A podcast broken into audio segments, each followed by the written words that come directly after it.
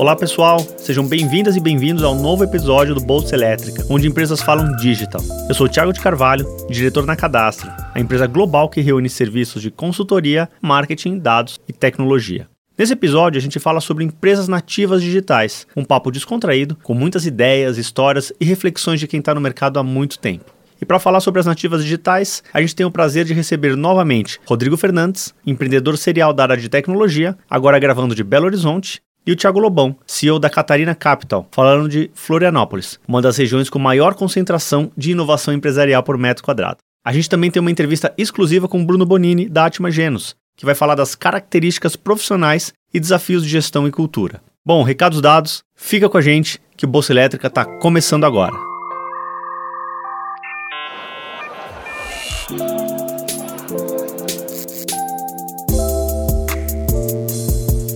E agora a gente começa a conversa com Rodrigo e Lobão. Rodrigo, vou começar contigo. Para você, o que, que, são empresas nativas digitais? Olha, Tiago, esse é um conceito bastante amplo, né? Mas eu, eu vou me ater principalmente a um aspecto que eu acho que é muito interessante uh, e que talvez seja um dos mais fundamentais. Eu acho que assim, uh, pra, em todo aspecto a gente olhar para uma nativa digital, né, como diz o nome, obviamente, você vai ver uma empresa que é muito suportada por sistemas digitais, por tecnologia. Só que a tecnologia aí é o meio, né, não é o fim. Né? A tecnologia por si só tem que chegar a alguma mudança no negócio. Essa melhoria, né, esse avanço no negócio que talvez seja uma das mais interessantes para mim, é que quando você pega uma empresa tradicional, uh, né, uma que não seria nativa digital, né, um varejo comum, um supermercado, alguma coisa assim. Uma CIA. Uma CIA, por exemplo, olha, ela é muito baseada em, em transações, né? Você vai lá, compra e acabou. Ele não sabe quem é você. Né? Se por um acaso você tiver um padrão de compra é, muito interessante, se você passar 10 anos da sua vida diariamente fazendo compras naquela mesma loja, né, que seria um, perfil fantástico para fazer uma análise, para dar um agrado para o cliente, para ter um relacionamento, eles não vão fazer, eles não sabem quem é você. Agora, a nativa digital, seja ela uma empresa efetivamente de varejo mesmo, ou uma empresa, um SaaS, uma empresa de serviços, eles sabem muito bem quem você é. Então, eu acho que esse é um dos aspectos é, fundamentais, sabe? Eu acho que tem vários outros, mas eu acho que sem um conhecimento profundo do cliente, não há uma empresa nativa digital. Né, imagina, por exemplo, uma Amazon não conhecendo o cliente, não faz o menor sentido, né?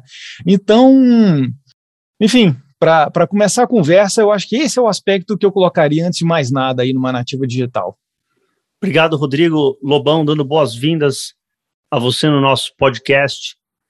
Você consegue fazer um corte de data para dizer para a gente a partir de quando uma empresa que nasceu é nativa digital? Baita pergunta, hein? Pô, obrigado hum. pela largada já. já largando. Pô, Tiagão, bacana demais estar com vocês, Rodrigão.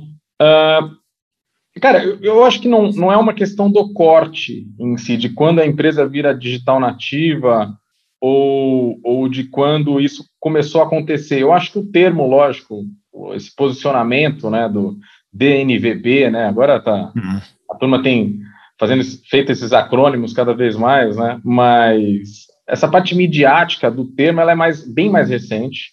Agora, fato é, você já tem soluções nativas digitais pintando desde que as startups, desde muitos anos, desde quando os venture capitalists, né, os investidores em tecnologia, começaram a entender algo que tecnologia é, consegue fazer, que é tirar o middleman da jogada, hum. tirar o, o, meio de campo. Acho que o Rodrigão estava falando um negócio muito bacana, né? Poxa, a grande diferença é que uma nativa digital ela entende demais o consumidor, ela entende muito mais o consumidor e acompanha muito mais o consumidor do que uma empresa transacional, daquela tradicional, né? Uh, e é verdade, porque você não tem um monte de, de middleman, um monte de intermediário no meio de caminho, né? Hoje você vai, a gente estava brincando com a CA ali, não querendo jogar é, assim, holofote onde não devia, mas tem várias cadeias hoje, várias empresas que você tem o lojista, aí você tem o distribuidor, aí você tem o centro de distribuição, aí você tem o representante que vende para aquele cara. Hum. para você pegar um produto e trazer para o consumidor na ponta, você tem 10, 15 caras, às vezes, chegando ao extremo, ao longo dessa cadeia toda, que fazem com que não haja um discurso direto entre a marca, entre o desenvolvimento de produto e o consumidor na ponta. Eu acho que o digital ele permitiu isso de uma maneira linda. Assim, o adjetivo eu acho que é esse mesmo, uma maneira linda. Hum. Então, uma marca consegue desenvolver produto e conhecer o consumo na veia o tempo todo, digitalmente, de maneira integral, assim, em tempo real. Você consegue ter feedbacks de consumo, uh, melhorar o desenvolvimento de produtos, criar soluções cada vez mais e menos segmentadas e customizadas, e falar com a ponta, falar com o consumidor com, com, com prioridade. Esse tipo de trabalho já é feito há muito tempo. O ponto é que agora eu acho que muita gente empreendedora acordou globalmente para começar a desenvolver negócios que às vezes são menos tecnológicos, menos assim, é, menos cascudos e que são coisas simples, mas que se aproveitam dessa falta de intermediários, né? Pô, vamos vender colchão, que dá para eu entender uhum. melhor como é que eu vendo colchão online, conhecendo a ponta direta e tendo uma relação digital com o meu consumidor. Ah, vamos vender produtos de beleza, por exemplo. Poxa, vamos vender móveis nesse tipo de sentido. Então, começam a pipocar soluções tradicionais, mas que já são nativas digitais na essência, com equipes empreendedoras trabalhando em cima desses negócios, sabe? Isso é, isso é muito bacana. Agora, eu não consigo ver um corte exatamente de quando isso aconteceu, ou quando a empresa passa a ser isso. Eu acho que o ponto fundamental é tirar os middlemen da jogada. É, tira, é a empresa que ela consegue verticalizar a ponto dela conhecer o consumidor, não tendo a simetria de informação e ineficiência que um monte de intermediários geralmente traz, principalmente no varejo, né? Olha, a gente tem alguns pontos importantes que você começou a descer na mesa. A gente falou de DNVB, Digital Native Vertical Brands. A gente está falando de varejo, basicamente, mas a gente também está falando de software.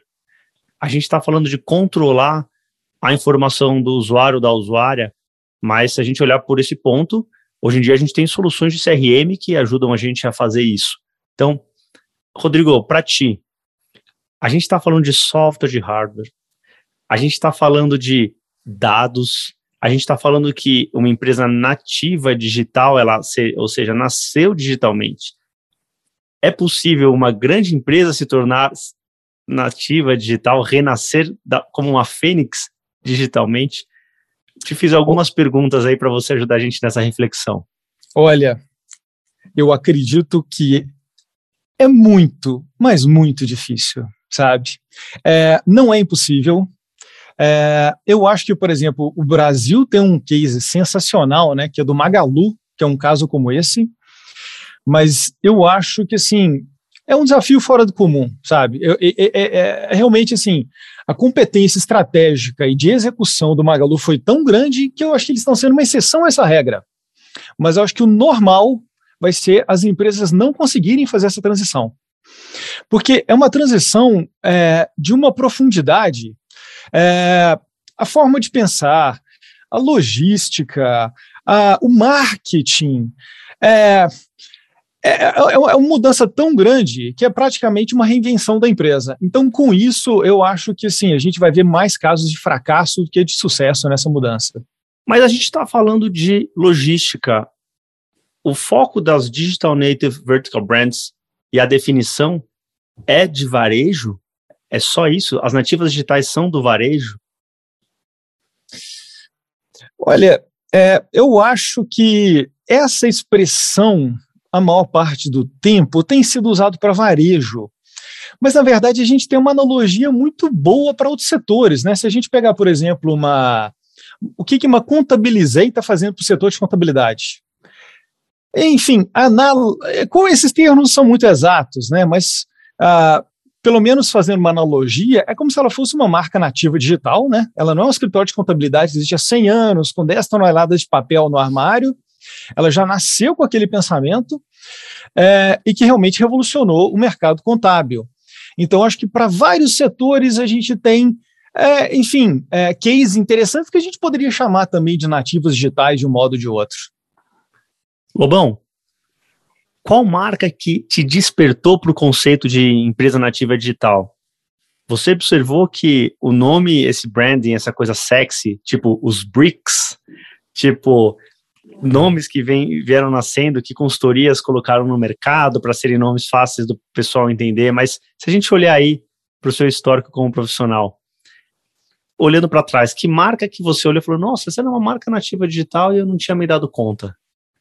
Ah, isso acho que tem várias, né, cara? Tem, tem, mas eu vou te contar uma história da primeira vez que esse termo veio para mim, que eu, como bom assim, investidor de tecnologia e venture capital, né? Eu com os meus sócios, ainda na época de SP Ventures lá atrás, a gente estava, como sempre, buscando novos deals, né? Tentando originar novos negócios e uma tese muito forte em agronegócio. A época a SP hoje ela continua com uma tese muito forte em agronegócio. A gente estava começando a olhar food, começando a olhar a cadeia alimentícia, né? E aí chegou uma molecada com uma solução com um envelope de tecnologia, com uma pegada digital, mas basicamente vendendo comida, né? A Live Up, acho que todo mundo hoje já conhece, uhum. a startup está cada vez ficando mais conhecida. Essa turma foi no escritório, uh, apresentou, a gente estava com um executivo recém-recrutado até para olhar o mercado de comida, o mercado de alimentos, eu como sócio da operação, quando veio para o comitê de investimentos, os caras falaram, não, mas isso aqui é uma, é uma nativa digital da, da, do delivery alimentício. Eu falei, pô, mas qual é a diferença disso para o iFood, cara? Hum. Não, mas isso aqui não é um delivery multi-restaurante, eles verticalizam a cadeia inteira. Hum. Cara, mas, e aí você vai começando a entender a sua burrice, né? Você fala, pô, peraí, tem vários ganhos no modelo de negócio dos caras verticalizarem a cadeia inteira, conseguirem obter dados de consumo, trabalharem esse consumidor de uma maneira mais inteligente, não terem um restaurante na intermediação desse negócio, não comparando quem é melhor ou pior, mas entendendo posicionamentos diferentes, né?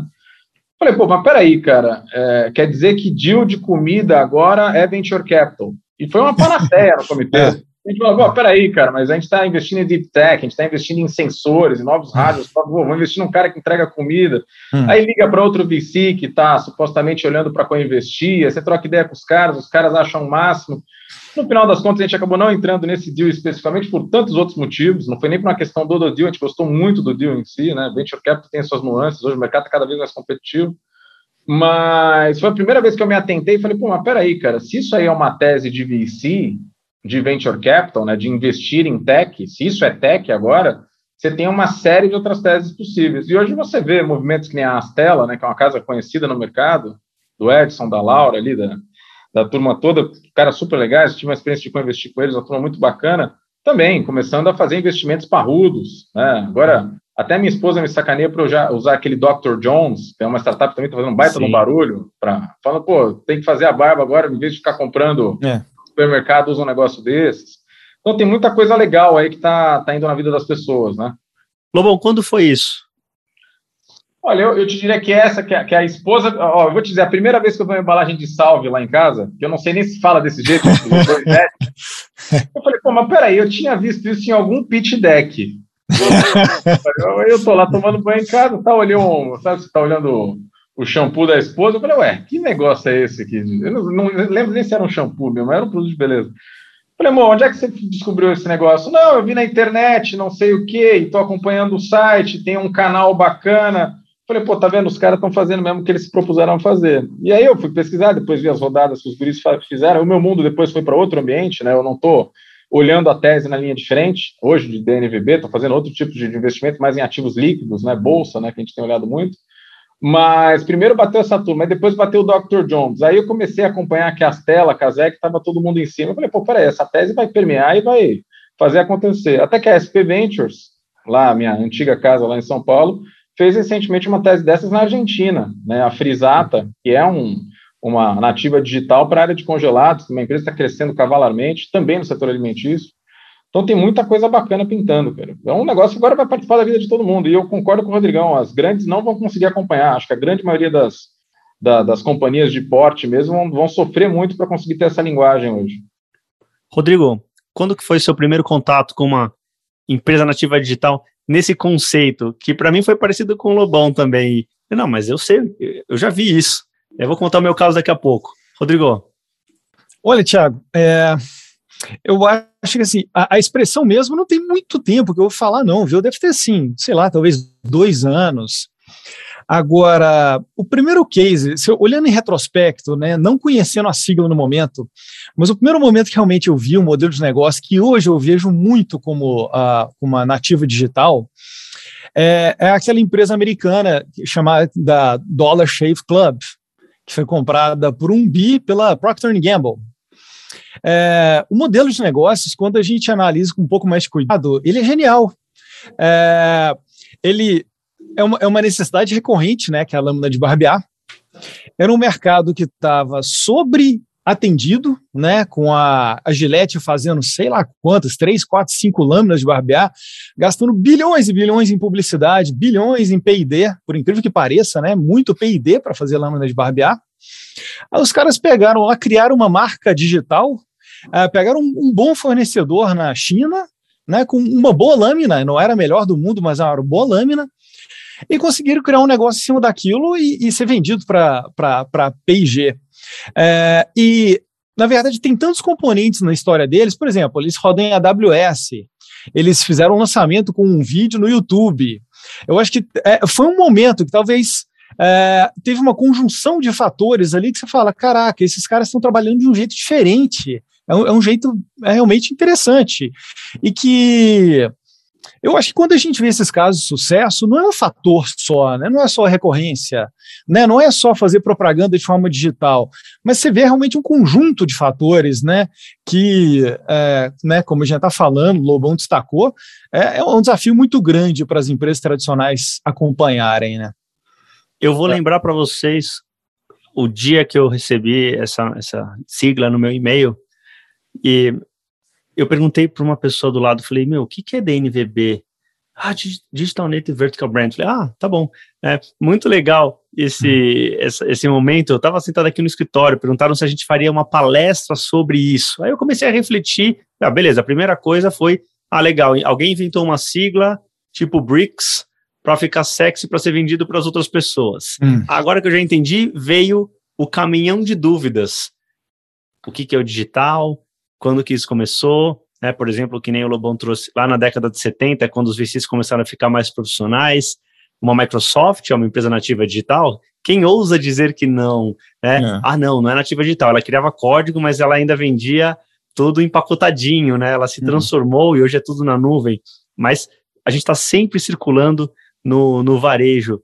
E nesse, e nesse sentido, eu queria te perguntar uma coisa, Lobão. Você acredita que uma empresa varejista nascendo como Digital Native Vertical Brand, ela necessariamente precisa de capital externo para crescer? Ótima pergunta. Olha, eu acho que, que não necessariamente. Eu acho que é um negócio que consegue escalar com as próprias pernas, bem posicionado. Uh, pelo fato de você não ter tantos intermediários, o que a gente tem cada vez mais visto é que você consegue ter margens melhores, né, para um negócio de venda de produto. Isso é interessante, por mais que exija a verticalização da cadeia, um nível de gestão muito mais ativo, né?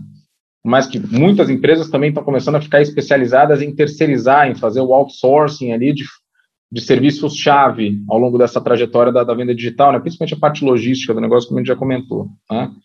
mas dá para você montar uma empresa grande no que a gente chama de bootstrap, né, batendo a bota mesmo com, a, com as próprias pernas, uh, com uma estratégia, com um produto bem posicionado e se atentando a alguns fatores. Eu acho que já tem alguns aprendizados interessantes aí, principalmente do que tipo de produto que está virando, né? Hum.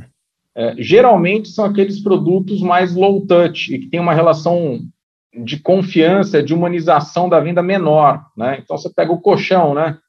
tem os cases, muita gente fala do case do colchão ali da Caspa, foi a primeira a abrir capital com esse tipo de posicionamento, muita gente sacaneando que abriu capital, depois caiu pra caramba a ação, uhum. né? Primeiro que abriu sexy pra caramba o papel, depois uhum. começou a cair o vapor, foi entender a realidade da empresa e ainda tem um muito capim para esse negócio realmente ficar do tamanho que a turma estava pensando que era.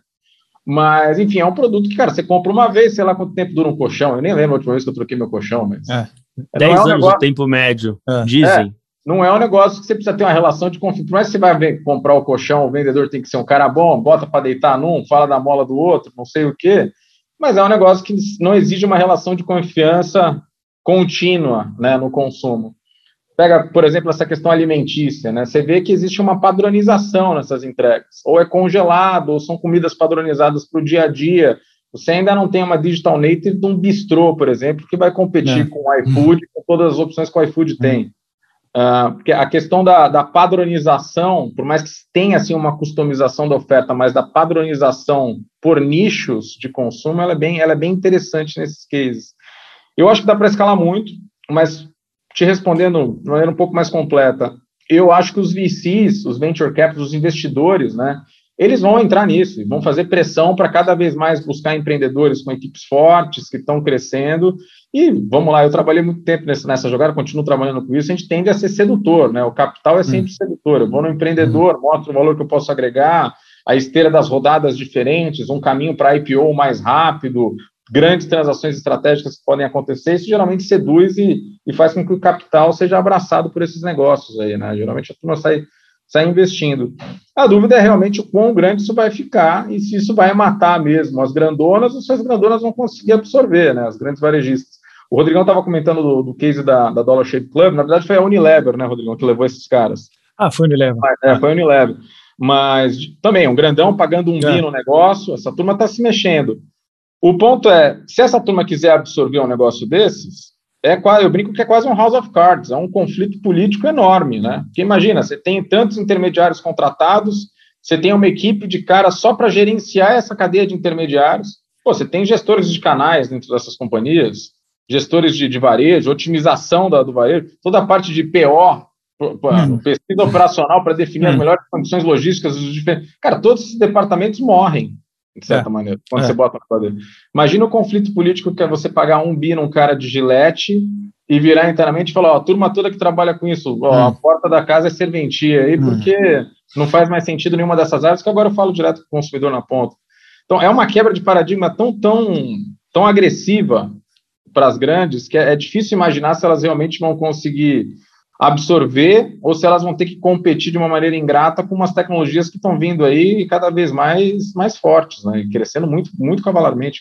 Eu lembro sim, é, é, Tiago. Eu acho que é o seguinte, é, é interessante, né, como o Lobão estava falando, que, é, enfim, esses negócios eles têm características próprias para, para, para que realmente eles é, possam dar certo, né? Uma delas é padronização, Outra é essa questão de saber usar muito bem a, a questão da mídia digital, né? Então, eu acho que assim, o, o, os VCs, né, em alguns lugares, já estão conseguindo detectar quais são esses padrões que funcionam melhor e falar, opa, eu vou pegar essa turma aqui, vou colocar capital e vou fazer esse negócio crescer, né? Eu vou criar, né, efetivamente, uma Unilever de e-commerce, né?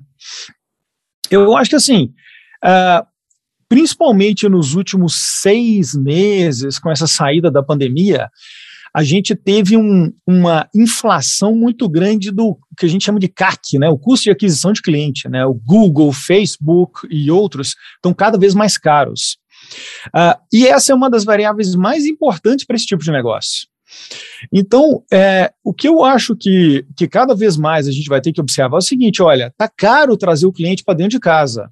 Então a gente naturalmente vai ter duas opções. Ou a gente vai trabalhar com uma margem um pouquinho maior e vai conseguir ter um retorno rápido. Ah, depois de fazer uma venda, duas vendas, já tenho o retorno ali do investimento que eu fiz para trazer aquele cliente para a base. Ou eu vou estar tá trazendo um cliente que de repente não tenha uma margem tão alta, mas que tem uma fidelidade muito boa. Então, de algum modo, seja o que for, né, que for produto vendido, ele vai ter que se encaixar muito bem num desses dois critérios, né? Uh, ou realmente o retorno rápido, ou então a retenção muito prolongada, né, para trazer um bom retorno para aquele investimento.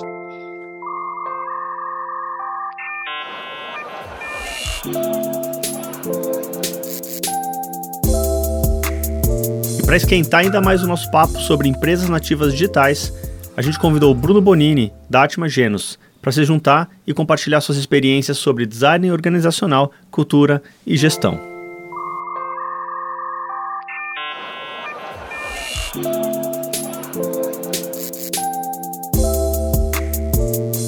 Falar na, nas principais, ou talvez a principal diferença, é, novamente, isso aqui é uma resposta que a gente pode explorar vários elementos. É, talvez um, um, primeiro que me vem à mente agora é que as empresas nativas digitais elas nascem dentro de um contexto onde o digital ele é uma realidade imposta, se eu posso dizer assim. Então, assim, não existe uma outra possibilidade que não seja o digital.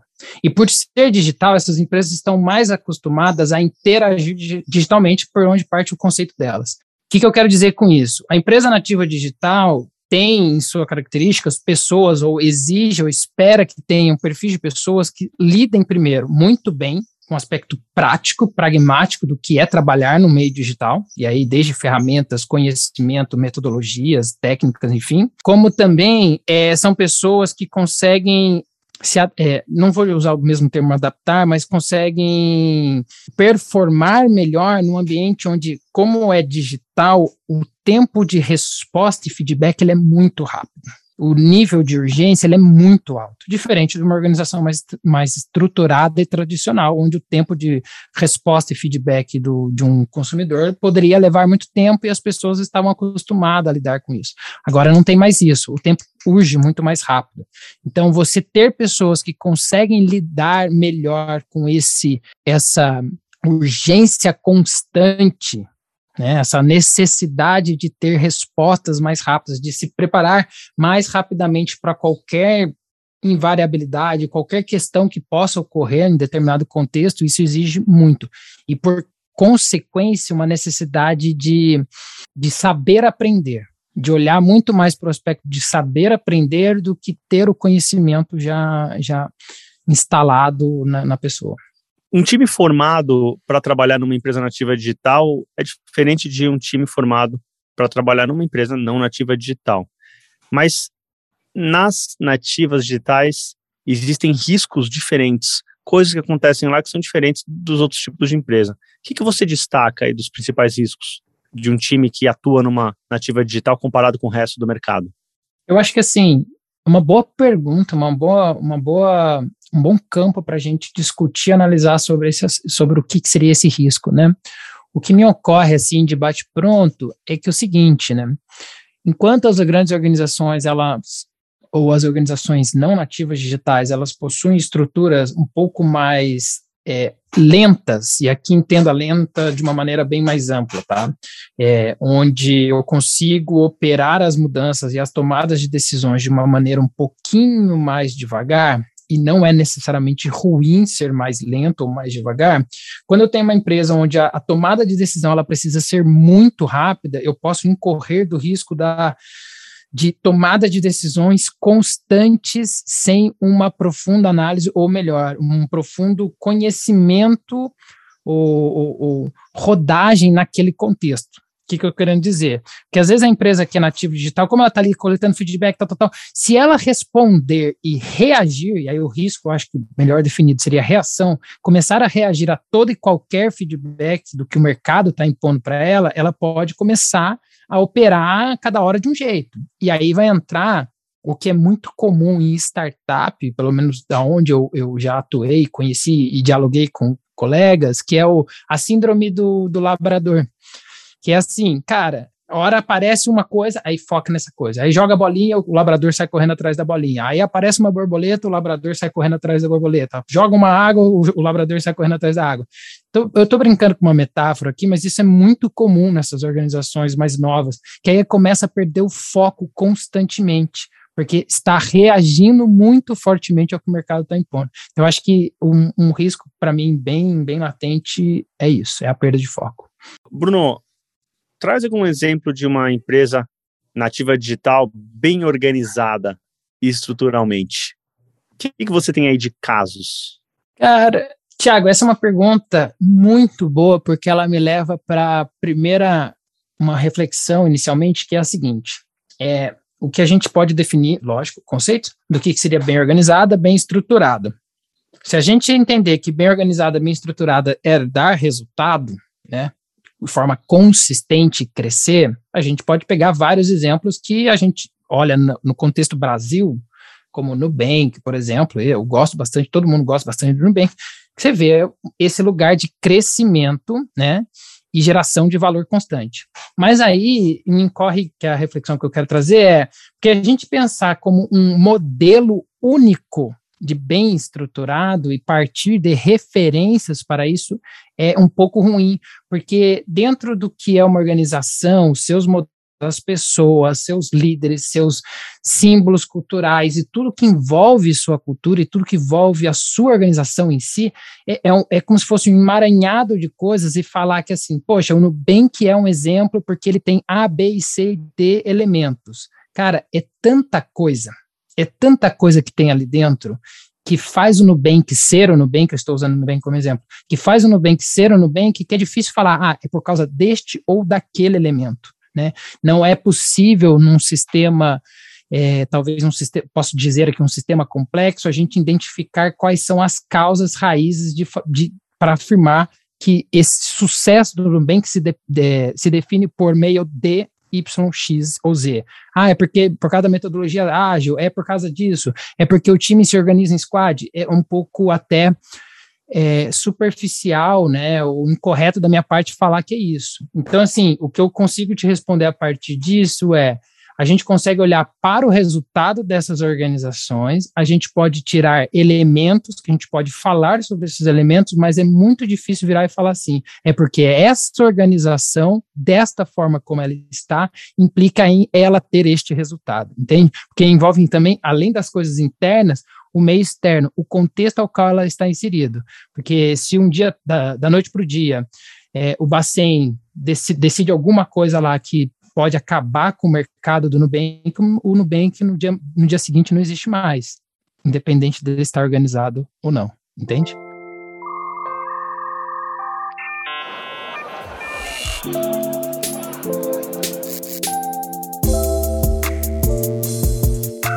É isso aí, Bruno. Obrigado pela participação e por compartilhar esse conhecimento com a gente. Agora vamos voltar para o papo com o Rodrigo e o Lobão aqui no Bolsa Elétrica, onde empresas falam digital. Vamos mudar um pouquinho do canal aqui. E Lobão, te convido para falar com a gente sobre o que, que você tem visto aí de destaque, empresas de destaque nativas digitais, no caso, já que estão na Bolsa de Valores, pré-IPO, startups. Você comentou no nosso aquecimento aqui, de uma pesquisa que sua equipe fez do mercado. O que, que você tem aí para gente? Não, tem coisas legais que já estão listadas, né? E aí, de novo, a gente volta para aquela discussão de qual é o, o limiar do que, que é nativo digital e do que, que é, é outra coisa. Né? Por exemplo, falar de um ativo que muita gente fala que é um nativo digital para academias, né? Peloton, ou Peloton. Hum. Tem lugar que está chamando de pelotão já, né? Está tanto que, que é uma empresa que, pô, lá no, nos tempos de pandemia, né? Essa ação aí, sei lá, não dá nem falar dobrou, triplicou, quadruplicou, hum. sei lá, milplicou, nem sei como é que a gente fala isso mas o negócio explodiu. Agora teve uma correção forte recentemente, né? No, nas perspectivas de retomada econômica. Mas talvez seja a primeira aí que ah, é streaming, mas é academia, mas ao mesmo tempo é uma nativa digital para exercício. Para onde esse negócio vai? Dizer que talvez foi o primeiro ativo com esse tipo de tom de nomenclatura de nativo digital que na bolsa fez um barulhaço aí nos tempos de, de pandemia. Você tem experiências como a da Casper, né, que a gente comentou, que pô, fez um barulhaço, muita gente desconfiava sobre essa IPO, se o IPO ia ser bem sucedido ou não. Na oferta fez um burburinho enorme. Hoje a gente, a gente vê que o, o, o, mercado tem penalizado um pouco o papel. Não sei te precisar o quanto, quanto caiu, mas já caiu bastante em relação uhum. à largada. Até porque começa a se entender que pô, tem um produto muito legal, um posicionamento marqueteiro, mas tem uma jornada muito grande para você ganhar escala e para você ter toda essa cadeia vertical uh, integralizada disponível para multimercados. Uma coisa é você verticalizar num nicho, num território específico. Outra coisa é você conseguir escalar um business uh, para nível global numa, numa estratégia de DNVB. Né? São, são desafios bem diferentes. É, o que tem de perspectiva aí, o, o time pesquisou aqui no, no Casulo, aqui no Bunker, em Santa Catarina, aqui, uhum. tem dois ativos legais, né, o Allbirds está tá previsto para o final do ano, é uma, uma abertura de capital de um líder aí, principalmente na Oceania, né, focado em também conversa com o pelotão de certa maneira, só que agora na, no vestuário para essa questão de exercícios, né, moda moda para ginástica. Eu, por exemplo, estou precisando retomar isso aí. Pandemia, o cara ficou trancado, né? Para sair mesmo de fazer uma academia, eu, essa demanda vai explodir agora na retomada, né? Uma brincadeira, mas, mas de fato é um mercado que tem, tem sim cada vez mais adeptos, né?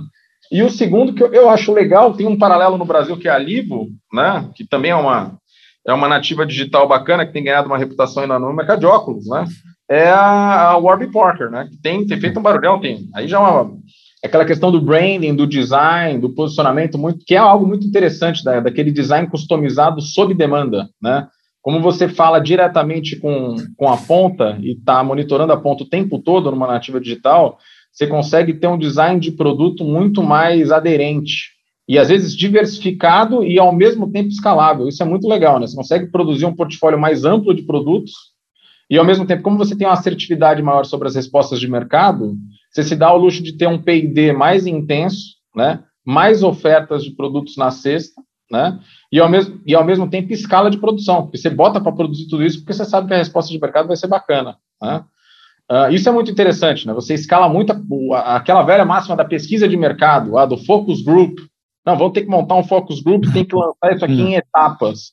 Num negócio que está validado via inbound marketing, via nutrição e que está sendo demandado pelo cliente com a informação digital, você dá pau na máquina. Você fala, não, peraí, eu sei que esses cinco produtos estão sendo, estão sendo demandados na cabeça, vamos desenvolver os cinco e botar para tocar já na cadeia verticalizada. Então, você contou. é muito interessante isso, Tiago. É assim, dá, dá para você escalar P&D de uma maneira muito eficiente. Você contou uma história, eu vou contar uma minha. Eu estava passando uma temporada quando eu fazia o mestrado em Nova York, e eu estava lá quando a Warby Parker ou foi lançada ou quando ela recebeu um aporte muito bacana. E eu ficava vendo aquelas propagandas dela no tudo ainda ainda nos navegadores, tudo digital, e ela assim, eu me impressionava. Escolha cinco óculos que nós vamos mandar para sua casa de graça para você ver qual que você quer.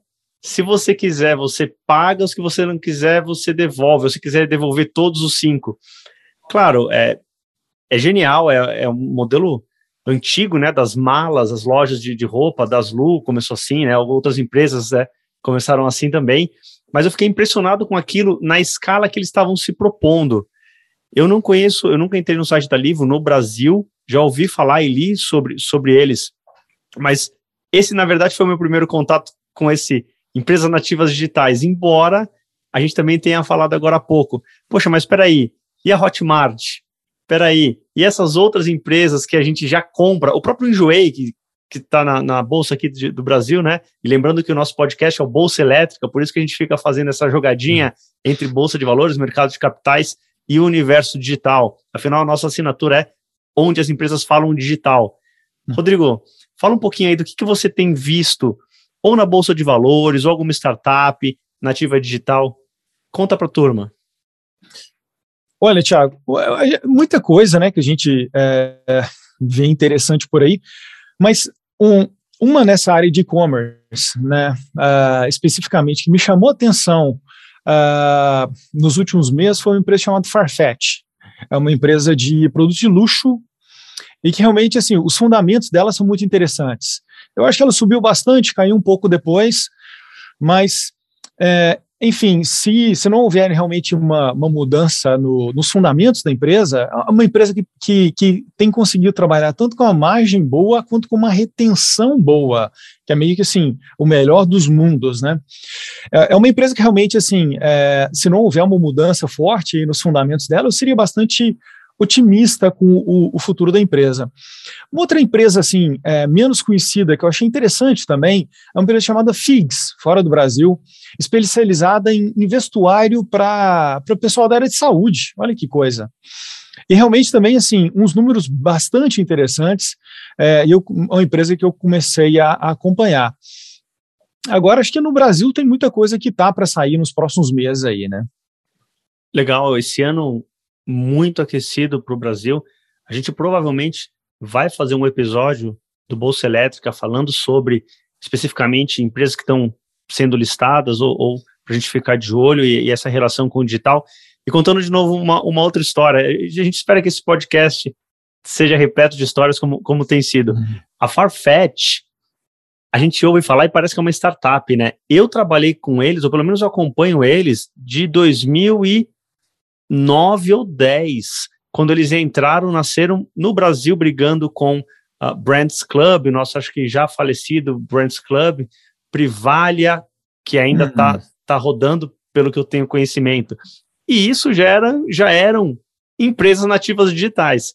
Quem é de São Paulo e visitava o Jockey Club naqueles eventos de aqueles eventos em que as pessoas iam comprar marcas com descontos, TNG, enfim, e olha para um Brands Club, não se dá conta que a gente está falando de empresa nativa digital. E agora, hoje, a gente tem essa roupagem. Lobão, e para a gente amarrar aqui, como que essas marcas estão influenciando o mercado como um todo? Olha, eu acho que além de estar tá mudando a vida do consumidor, né, transformando a experiência de compra uh, e até a experiência de compreensão de diferentes produtos, né? Hoje você consegue ter um produto muito mais com a tua cara online do que quando você vai para uma loja física e fica pesquisando duas horas para encontrar uma camiseta e sai do shopping de mãos abanando, né? Então hoje você entra num site, às vezes aparece uma camiseta que você nem sabe como, aparece um pop-up para você uhum. ali com a camiseta que você estava buscando, tem muito a ver com o conhecimento de consumo de uma, de uma nativa digital. Uh, eu tendo a crer, e esse é um movimento com uma visão um pouco mais de longo prazo, que as grandes do varejo eletrônico vão cada vez mais entrar nisso. Porque, do mesmo jeito que o conteúdo, né? Primeiro você falava das grandes plataformas das redes sociais, agora a gente fala da curadoria do conteúdo, aí você vê um Netflix verticalizando e produzindo conteúdo próprio. O valor está, de certa maneira, no produto, no bem, ao longo da cadeia, né? Isso pode, esse tipo de analogia, ele pode começar a permear alguns negócios, principalmente nessa competição que começa a ter entre esses grandes, né? Uma Amazon sofrendo cada vez mais ameaça de um player como o Shopify, que vinha de uma maneira diferente, alguns portais de e-commerce, uh, algumas plataformas de e-commerce, desculpa, que são mais é, que são mais nichadas, mas começam a agredir bem, como uma Etsy, por exemplo, que cada vez mais começa a tomar o seu mercado. Isso a nível global, no Brasil, a competição Magalu versus The Others, aí, versus, versus a manada nos M&A, você vê a Kabum agora é um exemplo disso, né? Aquisição recente, o mercado está cada vez mais competitivo e trazer uma dinâmica de nativa digital, de produtos customizados, de atenção ao cliente com esse produto na ponta, pode ser um caminho estratégico importante. Então a gente deve ver não só as grandonas, Procter, Unilever, grandes varejistas comprando essa turma nativa digital, mas sim os grandes caras do e-commerce também começando a se posicionar e testando algumas aquisições de maior porte, além da rota de IPO, que é o que a gente já comentou. Agora, é importante entender que, lógico, a gente está vendendo aqui um sonho lindo, né? Mas tem estratégias que podem dar certo, estratégias que podem dar errado, e a gente tem que monitorar isso no detalhe, né? E você, Rodrigo? Como você acha que é o prospecto desse abrir manter uma empresa nativa digital? Pois é, Tiago, a gente tem que, tem que levar em conta que assim, as oportunidades, as novas tecnologias estão surgindo para todo mundo, né? E quando há um movimento de mercado que favorece né, todo o mercado, ele não é um diferencial seu. Então o Lobão tocou num ponto muito importante ali, que é a concorrência. Né? Você está pensando em vender, né, sei lá o que, pela internet, o seu vizinho também está. E ele também sabe fazer AdWords, ele também sabe, enfim, usar as plataformas de comércio eletrônico. Ele também sabe, né, é, né contratar a publicidade que está cada vez mais cara, afinal todo mundo está entrando nessa. Então, acho que é, é, é muito importante também a gente levar em conta que assim qualquer estratégia empresarial é um quebra-cabeças, né? Você tem uma série de peças ali que tem que se encaixar muito bem. Então, às vezes, a gente tem algum algum, algumas formas de olhar para essa estratégia. Falou, olha, isso aqui tem um jeitão de nativo digital, isso aqui tem um jeitão de uma estratégia disruptiva, mas é, por si só isso não garante nada, né? Você tem que ter algumas outras peças nesse quebra-cabeças, né? Por exemplo, a Dollar Shave Club a, a, falou, porra, não preciso de cinco lâminas, eu vou ter uma lâmina legal e vou vender mais barato com estratégia de internet bacana. É, enfim, é, se, se realmente também não houvesse entendimento mais profundo do mercado, da cadeia de valor, da logística, né, da onde que você vai comprar, né, e para quem você vai vender, é, é, você realmente vai entrar no oceano vermelho de fazer o que todo mundo está fazendo, pagando, mandando dinheiro para o Facebook, para o Google, assim como todo mundo, e corre um sério risco também de, de, de naufragar nessa, nessa empreitada. Olha, vocês estão falando, eu estou lembrando do movimento que teve mais sofisticado de investidores institucionais. Vamos pegar o Uber aí, que é um grande divisor de águas. Temos outros modos e outras formas de olhar, mas, na minha opinião, mudanças para o consumidor, a consumidora final, foram evidentes. E eu ficava feliz também pro RAP, toda hora que o RAP recebe um aporte, eu como consumidor fico maravilhado, porque eu sei que eles vão me dar um cupom de 200, 300 reais aí para eu gastar. Hum. Eu acho que vocês devem ficar, devem ficar ligados nisso também. No caso do Uber, poxa, foi uma deflação que eles trouxeram para o transporte público, isso para o consumidor é muito bacana. E no RAP também, Agora, parece que essa inflação aí tá voltando. Os, os investidores não estão mais com tanta vontade de colocar dinheiro assim para baixar a, o custo de vida da geração, vamos falar assim, geração uhum. X, Y, Z, ou pelo menos a Y Z que a gente tem falado. Bom, mas isso é papo para um outro episódio do Bolsa Elétrica, onde empresas falam o digital. Quero agradecer Tiago Lobão e Rodrigo Fernandes pela presença. Obrigado, Tiago. Obrigado, Lobão. E até a próxima.